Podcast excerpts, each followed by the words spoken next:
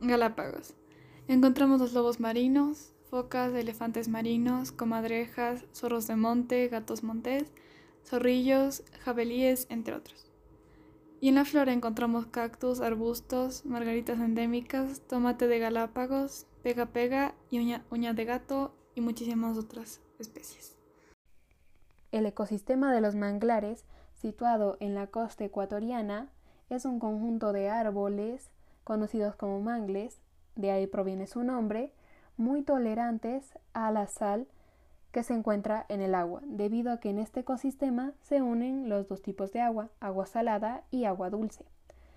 Este ecosistema tiene un clima tropical con altas temperaturas.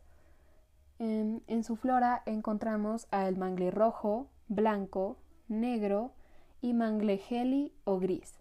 En su fauna encontramos a la garza blanca, la fragata, el pelicano marrón, tortugas, serpientes, cangrejos, entre otros.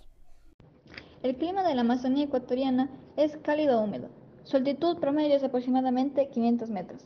Su fauna más conocida son los monos ardillas, la bacamaya, el jaguar, el colibrí, las pirañas, entre otras especies.